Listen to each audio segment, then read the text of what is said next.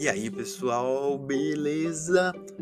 Hoje vamos então começar com o primeiro episódio para valer aqui do Mevolu, né? Aquele que eu já gravei foi uma introdução, eu falei um pouquinho sobre esse projeto, como que você pode se beneficiar desse projeto e por que, que você deveria participar desse projeto. Então, se você não ouviu, vai lá, três minutinhos só, não vai perder tempo com certeza. Vai ser muito bacana para você entender o que, que eu estou tentando fazer aqui e o que, que isso tem a ver com você. Então agora eu decidi fazer o primeiro episódio e eu decidi começar onde eu parei nas minhas lives, que era um modelo que eu, que eu passava informação, e agora eu comecei a gerar conteúdo aqui no podcast e resolvi começar de onde eu parei. Só que eu, a minha última live, eu falei da metade, da primeira metade do livro da Profecia Celestina. E hoje eu deveria falar da segunda metade, mas para deixar tudo aqui já no podcast, eu vou fazer um novo episódio da primeira metade, agora em formato de podcast. E aí, o próximo episódio eu dou continuidade com a segunda metade. Então, hoje a gente vai fazer, para quem viu a live, uma recapitulação e para quem não viu, muito conteúdo bacana, muita informação que pode realmente te ajudar de alguma forma. E dentro de cada uma das visões, que eu vou falar seis delas aqui, eu vou tentar falar, né, o que o autor falou com aquilo tudo e eu vou tentar mostrar como que a gente pode aplicar aquele conhecimento na nossa vida. Então, dentro de cada uma delas, eu vou salientar algumas formas que a gente pode tentar se beneficiar dessa informação que a gente está aprendendo. Beleza? Vamos lá então. E aí, pessoal, vamos lá então começar a primeira visão desse livro. Mas antes de eu entrar na visão propriamente dita, eu vou falar um pouquinho de uma visão geral desse livro. Esse livro foi escrito por James Hetfield, publicado em 1994 e foi um best-seller. Vendeu bastante, mas eu acho que fez um sucesso muito maior no exterior do que no Brasil, porque já conversei com muita gente, já vi muita gente que conhece o livro, mas também tem muita gente que nunca ouviu falar nesse livro aí.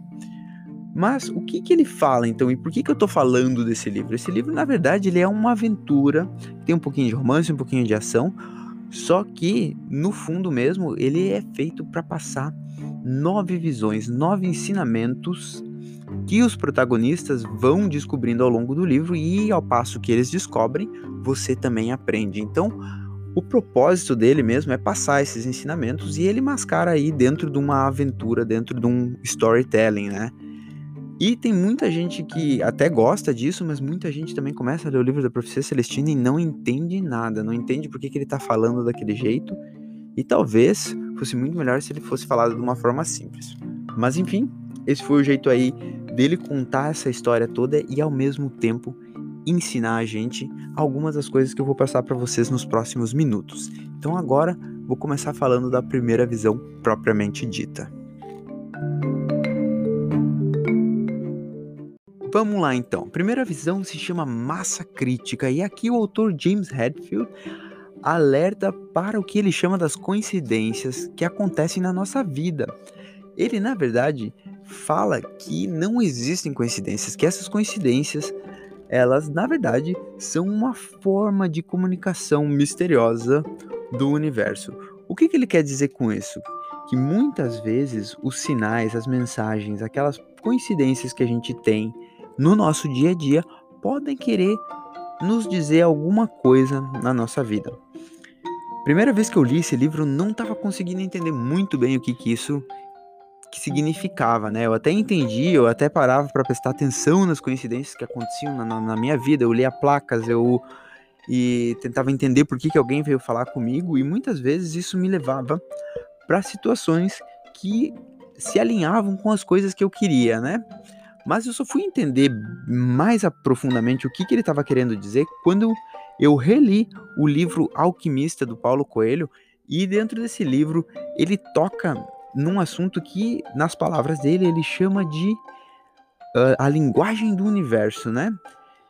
E durante lá o livro do alquimista, o nosso personagem Santiago, ele vai aprendendo com o alquimista a falar a linguagem do universo e o universo se comunica com ele através das coincidências. Então, esse aqui é um ponto muito importante onde os dois autores, tanto Paulo Coelho quanto James Hetfield, eles começam a falar algumas coisas que na verdade é a mesma coisa. Então, o que o James Hetfield aqui chama de coincidências, e ele alerta a gente que elas não são bem coincidências e que elas, na verdade, são mensagens que muitas vezes você pode tirar informações valiosas para sua vida das coincidências. O autor Paulo Coelho, no livro Alquimista, chama elas de linguagem do universo e fala que é a maneira com que o universo se comunica com você, através de algumas coincidências, através de coisas que você vê e que só você sabe dar um significado para aquilo, mas que aquilo te passou uma mensagem.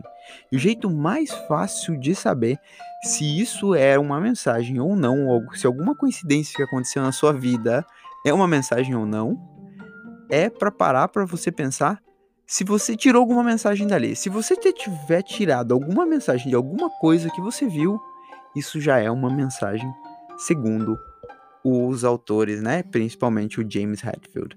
Então ele fala que toda vez que você enxerga algo, que você atravessa alguma situação, que aquilo te passa uma informação, te provoca um tipo de pensamento, você deve prestar atenção nesse pensamento e tentar entender o que, que ele significa, né? Então, basicamente, é isso que fala na primeira visão do livro. E aqui, né, o livro já começa, claro, com o nosso protagonista encontrando uma pessoa e essa pessoa acaba comentando para ele das outras visões, né?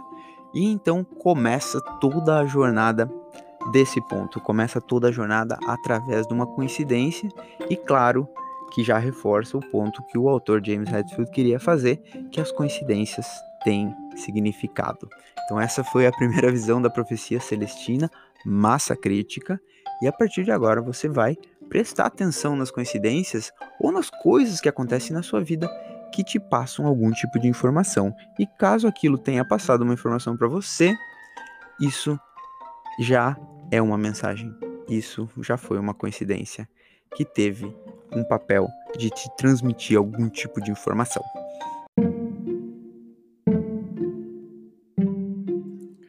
Segunda visão, então, essa visão ela se chama contexto histórico e ela tem o objetivo de nos contextualizar no tempo, né? Ela nos fala mais ou menos que no ano de 1500, ali na nossa Idade Média, a religião era a fonte soberana de conhecimento e ela explicava todo o universo, tudo tinha uma explicação religiosa, um milagre, o trabalho de Deus ou qualquer coisa do gênero, e não se existia muita discussão quanto ao que a igreja falava ser verdade. Depois, na meados de 1900, 1720, ali com a chegada do iluminismo, principalmente, essa história começou a mudar e começou a se buscar uma explicação lógica para o funcionamento do mundo. E nesse momento começou a haver uma inversão onde não mais a religião explicava, mas agora sim a ciência explicava o universo ao nosso redor. Então se passou aí uma nova fase onde a ciência explicava tudo, né? Onde a ciência tinha a resposta para tudo que nos rodeava, né? E com certeza, né, esse tipo de pensamento trouxe muitos avanços aí à civilização, né? Uma, época aí de grande expansão, principalmente no conhecimento nosso, né? Até como na tecnologia e em vários aspectos, eu poderia dizer. E se chegou num momento que estamos chegando agora, né, e que segundo o autor aí já estávamos chegando lá na época de 1994, 26 anos atrás, 27, quando eu estava nascendo, já se começava a entender que a religião não conseguia mais explicar tudo o que estava acontecendo ali, né? Que a religião começou a chegar num ponto, na verdade, que ela começou a convergir com a religião. Elas começaram a chegar em coisas tão misteriosas que na verdade elas perceberam que elas estavam falando basicamente da mesma coisa, né? Então, nesse momento onde a religião reencontra, não, a ciência, né, reencontra a religião, ela começa a chegar em mistérios tão grandes, começa a entrar na física quântica e ela começa a dar explicações muito parecidas com o que já vinha sendo ensinado através da religião, houve há um momento de união. E essa visão nos traz atenção para isso, atenção para o fato de que por mais que você seja uma pessoa que acredita 100% em ciência, ou por mais que você acredite 100% em religião, Deus, Bíblia, sei lá, hoje em dia elas estão começando a entender que estão falando da mesma coisa. Elas estão chegando num mistério tão grande onde elas estão se unindo para tentar resolver esse grande mistério que é a nossa vida, que é a nossa consciência, que é o universo que a gente vive. Então a segunda visão pede para que você preste atenção nesse ponto, e é isso que eu quero que você faça hoje em dia. Que você preste atenção que essa separação entre ciência e religião está cada vez mais sentido e que tá claro que todos estamos falando da mesma coisa por pontos de vista diferentes.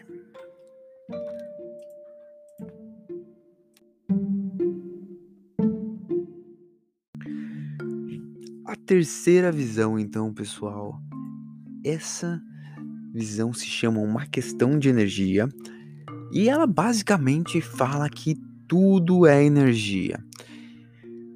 E isso não é só essa visão que fala, né? Todo mundo aí que estuda um pouquinho sobre física quântica, que gosta mais desse lado da ciência, já entendeu isso, né? Porque o átomo, na verdade, quando você amplia ele ao máximo, as características físicas dele desaparecem e se encontra apenas o que seria um redemoinho de energia, né? E, então se entende que a partícula que é considerado como o bloco fundador de toda a nossa realidade, que são os átomos que formam tudo que nos rodeia, eles na verdade, quando você vai a fundo neles, eles são apenas energia. O que faz tudo ser energia, né? O que faz tudo se transformar magicamente no que a gente chama de energia, né? Só muda um pouco a nossa ideia que a gente havia criado sobre essa palavra, né? Mas então o autor, o autor traz um foco nesse aspecto de que tudo é energia e fala que a gente pode contemplar essa energia aprendendo a apreciar a beleza, né? E ele traz muito esse fator de você da apreciação, né? A apreciação principalmente durante o livro da natureza, que é nada mais nada menos que apreciar o universo, porque sabendo que tudo isso é energia, você saber apreciar o que está ao nosso redor é a maneira de você se conectar com ela. Então é a maneira de você conseguir e também participar desse campo todo que está ao seu redor. É através da apreciação da beleza. E aqui durante o livro, o nosso protagonista ele passa por um lugar, né, bem voltado para a natureza, no meio da natureza, e ele aprende através de algumas técnicas de meditação a enxergar a beleza das coisas. Inclusive, essa é a técnica de meditação, é, a, é sentar em, olhando para a natureza e buscar simplesmente admirar a natureza, admirar várias formas que ela tem, né? Admirar a beleza dela. E com o passar do tempo, quando ele começa a ficar cada vez melhor nisso e ele vai tendo prática nisso tudo, ele começa realmente a ver a energia da natureza além do que ele consegue ver apenas no físico, né? Então ele começa a ver o que seria uma aura ao redor das plantas também, tá? Então é basicamente essa a terceira visão e ela nos volta para o fato de que tudo é energia e que a maneira de se conectar com ela é através da observação da beleza.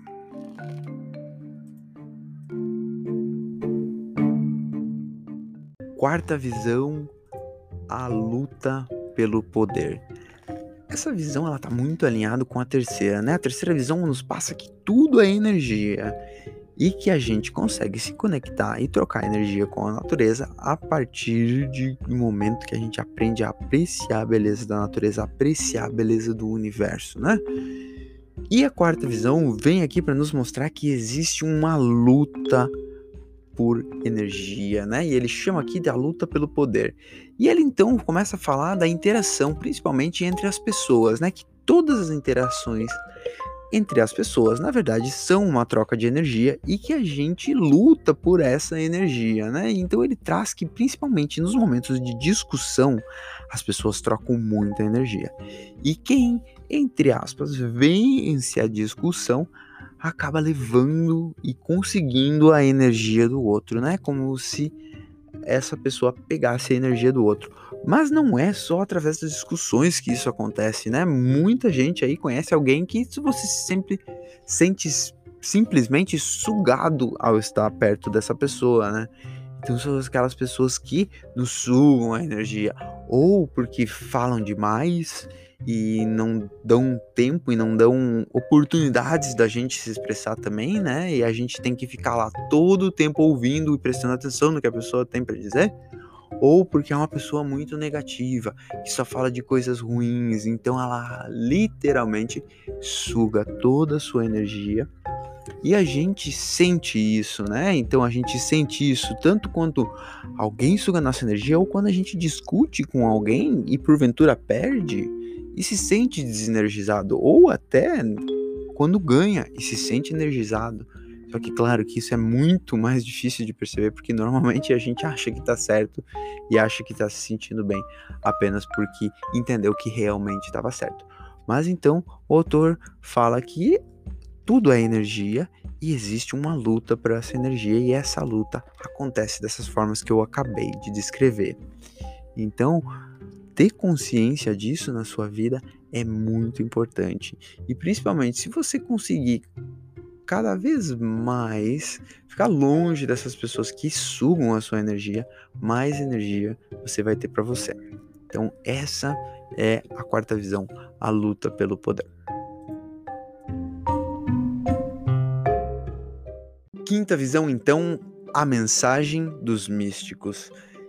Então, essa visão fala que, por mais que a gente lute por energia, por mais que tudo seja energia, e a gente, como seres humanos, compita por essa energia, e que existam pessoas que sugam a nossa energia, existe uma fonte divina, existe uma fonte abundante de energia para todos que a gente não sabe acessar ainda que você até talvez pode já ter acessado essa energia algum momento da sua vida, mas a gente não consegue se manter nela. A gente eventualmente cai e volta na luta pelo poder. Então, essa visão, o personagem principal, ele passa por uma experiência de quase morte e quando ele percebe que ele não vai morrer, ele acaba tendo um sentimento incrível e ele se sente totalmente energizado. Ele tem uma conexão com o um universo muito grande, onde ele descreve que ele se sentia parte da paisagem, que ele sentia como se ele fosse as árvores no horizonte, ele sentia o vento batendo e tudo mais. Então ele entra dentro dessa fonte divina, ele tem acesso a essa fonte, mas logo ele recai e volta a um, a ser um ser humano normal, digamos assim, e volta na luta pelo poder também. Então, ele fala que essa fonte, que é a mensagem dos místicos, ela já foi acessada por muitas pessoas, mas que a grande maioria não consegue se manter nela, mas que algumas poucas pessoas conseguiram se manter nessas nessa fonte, e é o que ele chama de pessoas iluminadas, ou pessoas que atingiram o nirvana, os, o que seria o que a gente teria idealizado assim como quem foi Jesus, por exemplo, alguém que realmente não caía mais na luta pelo poder, não lutava mais por energia e tinha entendido como acessar a fonte universal. Essa é a quinta visão, então, e tem muita coisa bacana para falar sobre ela. E ele até fala um pouco como a gente pode acessar essa visão. Mas eu não vou conseguir me aprofundar muito aqui. Mas o que eu vou conseguir dizer para vocês, que ele fala muito, que para você ter alguma algum, alguma noção do que, que é esse sentimento, o que é essa fonte divina, é pensar muito no que seria a coisa que você mais ama fazer. Então ele propõe esse esse exercício de reflexão aí pra gente tá pensando e se imaginando fazendo a coisa que mais nos daria alegria no mundo, né? E quando a gente entende isso e quando a gente consegue sentir esse sentimento, isso é o equivalente, é um pequeno acesso a essa energia universal, ao que ele chama de a mensagem dos místicos na quinta visão do livro da profecia celestina.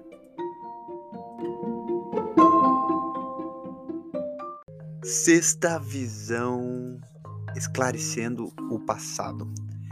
Essa é, na minha opinião, a grande mensagem do livro. Essa aqui é a cereja do bolo. Essa é a visão que trouxe mais valor na minha vida e até onde eu sei, através das pessoas que eu converso, foi a visão que mais gerou impacto na vida deles também. Então presta muita atenção que a sexta visão, esclarecendo o passado, fala sobre os nossos dramas de controle. E isso, em outras palavras, são as formas ou as estratégias com que a gente consegue energia, e aqui vale ressaltar que o autor coloca que energia é igual a atenção, ou seja, é as formas que a gente consegue a atenção das outras pessoas, ou ainda de uma forma melhor ainda, são as estratégias que nós usamos para conseguir a atenção das outras pessoas. E isso se estabelece na nossa vida desde criança. Então a gente precisa aprender a conseguir a atenção das outras pessoas desde criança, até como uma forma de sobrevivência, né? Se você está com fome, você precisa atrair a atenção do adulto que está cuidando de você de alguma forma. E aqui o autor coloca que existem quatro formas principais de conseguir energia, e eu vou até refrasear isso aqui. Quatro estratégias principais de conseguir energia das outras pessoas.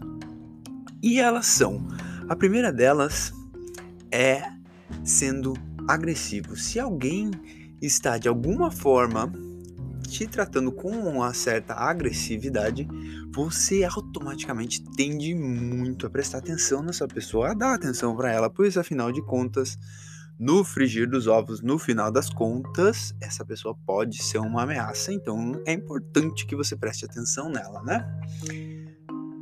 A segunda forma, que variando num espectro é um pouquinho ainda agressiva, mas já vai um pouco para um outro lado, é o fator de você poder ser crítico, né? Então, era o, é, essa é a forma do crítico. Você criticando alguém, criticando alguma coisa, você também consegue atenção. Toda vez que alguém te critica, você quer entender, quer saber o que que essa pessoa está criticando, pois afinal ela está apontando alguma coisa de errado ou que pode ser melhorado que você está fazendo. Então você tende também a dar a atenção que essa pessoa precisa. Outra forma, e essa aqui também é bem usada, e admito já ter usado muito dessa, tanto essa como agressivo, na verdade eu já usei todas, né? Mas eu acho que, principalmente num grande período da minha infância, eu usava mais essa, e a de ser distante. Quem nunca ficou chateado e com alguma coisa e ficou distante, não quis falar no assunto, se distanciou, fechou a cara e simplesmente quando alguém pergunta, ah, tá tudo bem, você fala, é, tá tudo bem. É, esse momento aí você tá sendo distante, você tá tentando conseguir a atenção da pessoa através do vácuo que você cria entre você e ela, através do mistério onde você simplesmente se omite, não quer falar e por mais que todo mundo saiba que não tá tudo bem, você fala que tá tudo bem e vai pro seu canto. Dessa forma, quando você sai e cria esse vácuo, você atrai a atenção da pessoa. Então, esse é a terceira forma, a terceira estratégia de conseguir energia barra atenção das pessoas. E, em último, mas não menos importante, temos o coitadinho de mim, ou coitadinha de mim, que é nada mais, nada menos que o vitimismo, né? Quando a pessoa se vitimiza, se faz de pobrezinha de mim, você acaba dando atenção. Afinal de contas, aquela pessoa realmente está precisando da sua ajuda, né? Então, ela se vitimiza, ela se coloca para baixo na esperança que você ou que a outra pessoa dê atenção, dê aquela energia que você tanto tá precisando, né? Então, uma pessoa que tá se vitimizando, ela vai se colocar para baixo, né? De propósito e na esperança que alguém ajude a ela a se levantar. Então, essas aí são as quatro principais formas com que a gente consegue energia e isso é muito importante, por isso que é extremamente importante entender que todos temos, a não ser que você já entendeu a quinta visão já alcançou a iluminação, já alcançou o nirvana, já é um ser de luz 100% que não precisa mais de energia de ninguém, que conseguiu se conectar com a fonte divina, você provavelmente usa uma dessas quatro formas de maior ou menor intensidade como sua estratégia principal para conseguir a atenção dos outros nos momentos que você não tem. Então, isso aqui é muito importante você estar tá prestando atenção e talvez tentar identificar qual é a sua forma principal de conseguir energia. Como eu já falei, você não vai usar só uma, mas é muito provável que você tenha uma forma dominante. E essas formas dominantes, elas vão mudar ao decorrer da sua vida e principalmente dependendo de quem você convive, né? O autor fala que um drama gera o outro. Então, uma pessoa que é muito agressiva, ela tende a se equilibrar com uma pessoa que é coitadinha de mim, pois uma vez que a pessoa é agressiva, ela explode e se torna agressiva durante um momento, a pessoa mais vitimista que se vitimiza, né? Ela tende a dar atenção para aquela pessoa que está sendo agressiva, mas logo depois ela já se vitimiza e já cria um vácuo, né?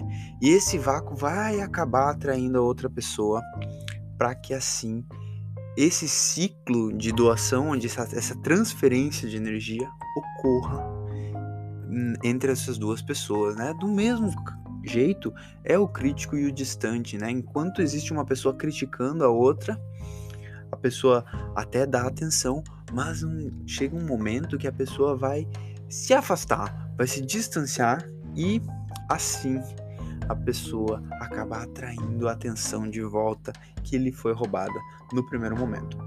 Eu sei que talvez isso pode ser um pouquinho complicado de entender agora, mas é importante saber que um drama gera um outro.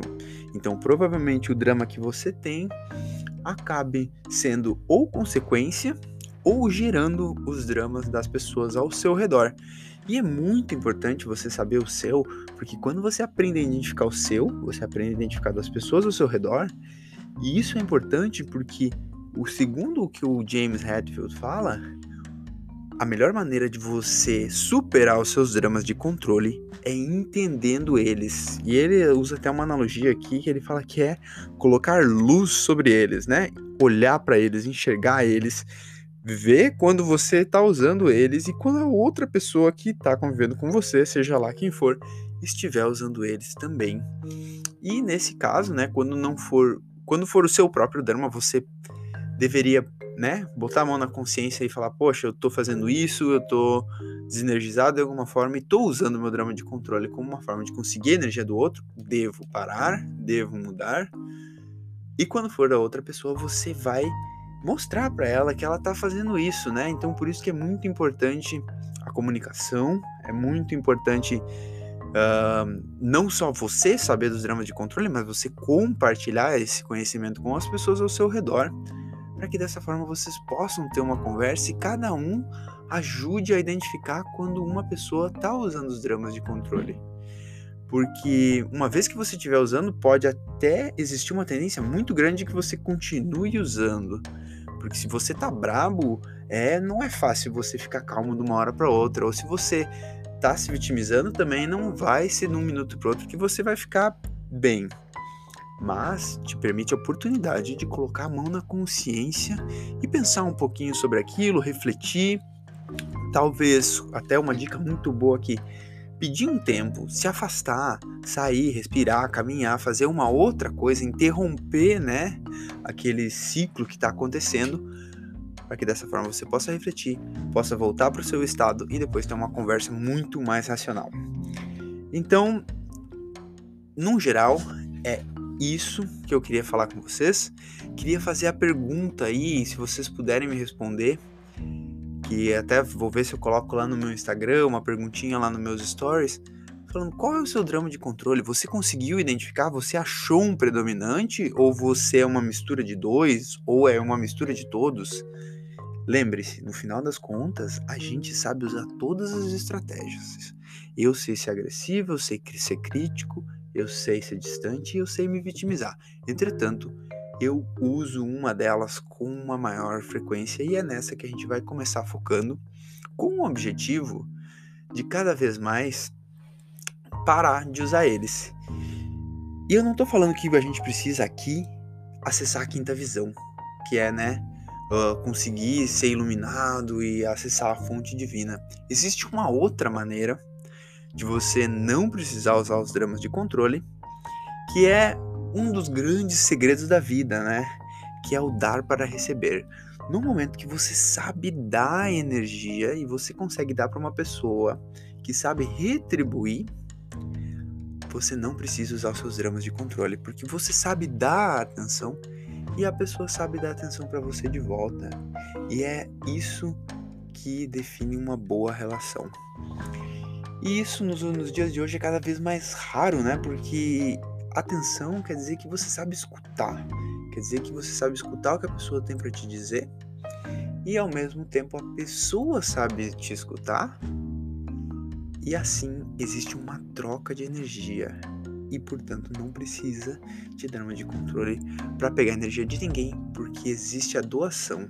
E a doação não vem num lado só, ela vem de, dos dois lados, da forma que mantém um fluxo de energia em, em, em todos os sentidos, né? Um fluxo que vai e vem e não só unidirecional. É um fluxo bidirecional que alimenta todo mundo que está ali e começa com saber dar atenção.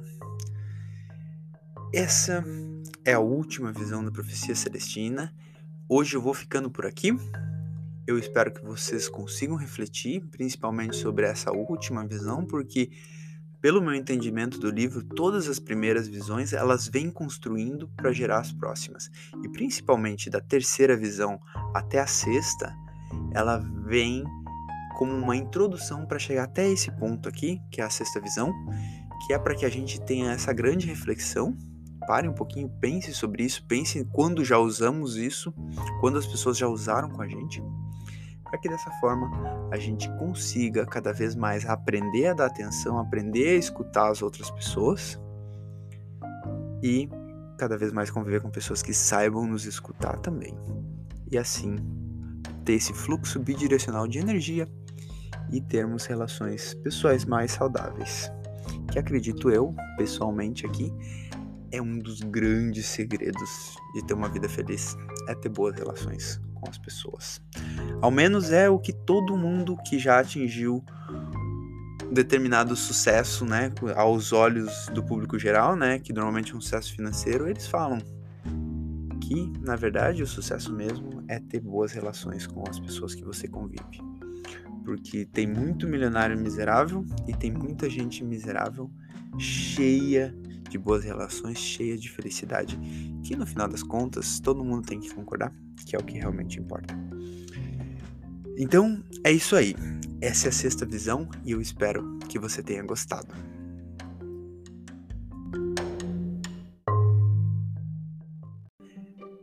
Eu gosto de ressaltar aqui que tudo isso é um grande teste. Eu sempre faço as coisas como um teste, porque meu objetivo é melhorar sempre. Então, por isso nada é sério, nada é para valer.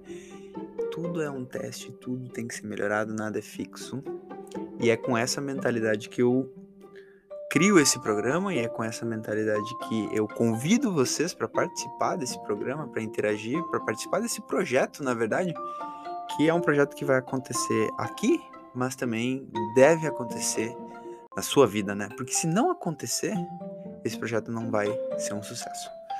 Então, espero que vocês me falem, me deem feedback, falem coisas que eu tenho para melhorar, falem coisas que vocês gostaram e falem o que, que vocês querem ver mais aqui, o que, que vocês querem saber mais, que eu tenho muita alegria em compartilhar um pouquinho do que eu sei e um pouquinho do que ajudou minha vida e que eu espero de coração que possa ajudar a sua vida também. Beleza? Ficamos por aqui hoje então. Até a próxima.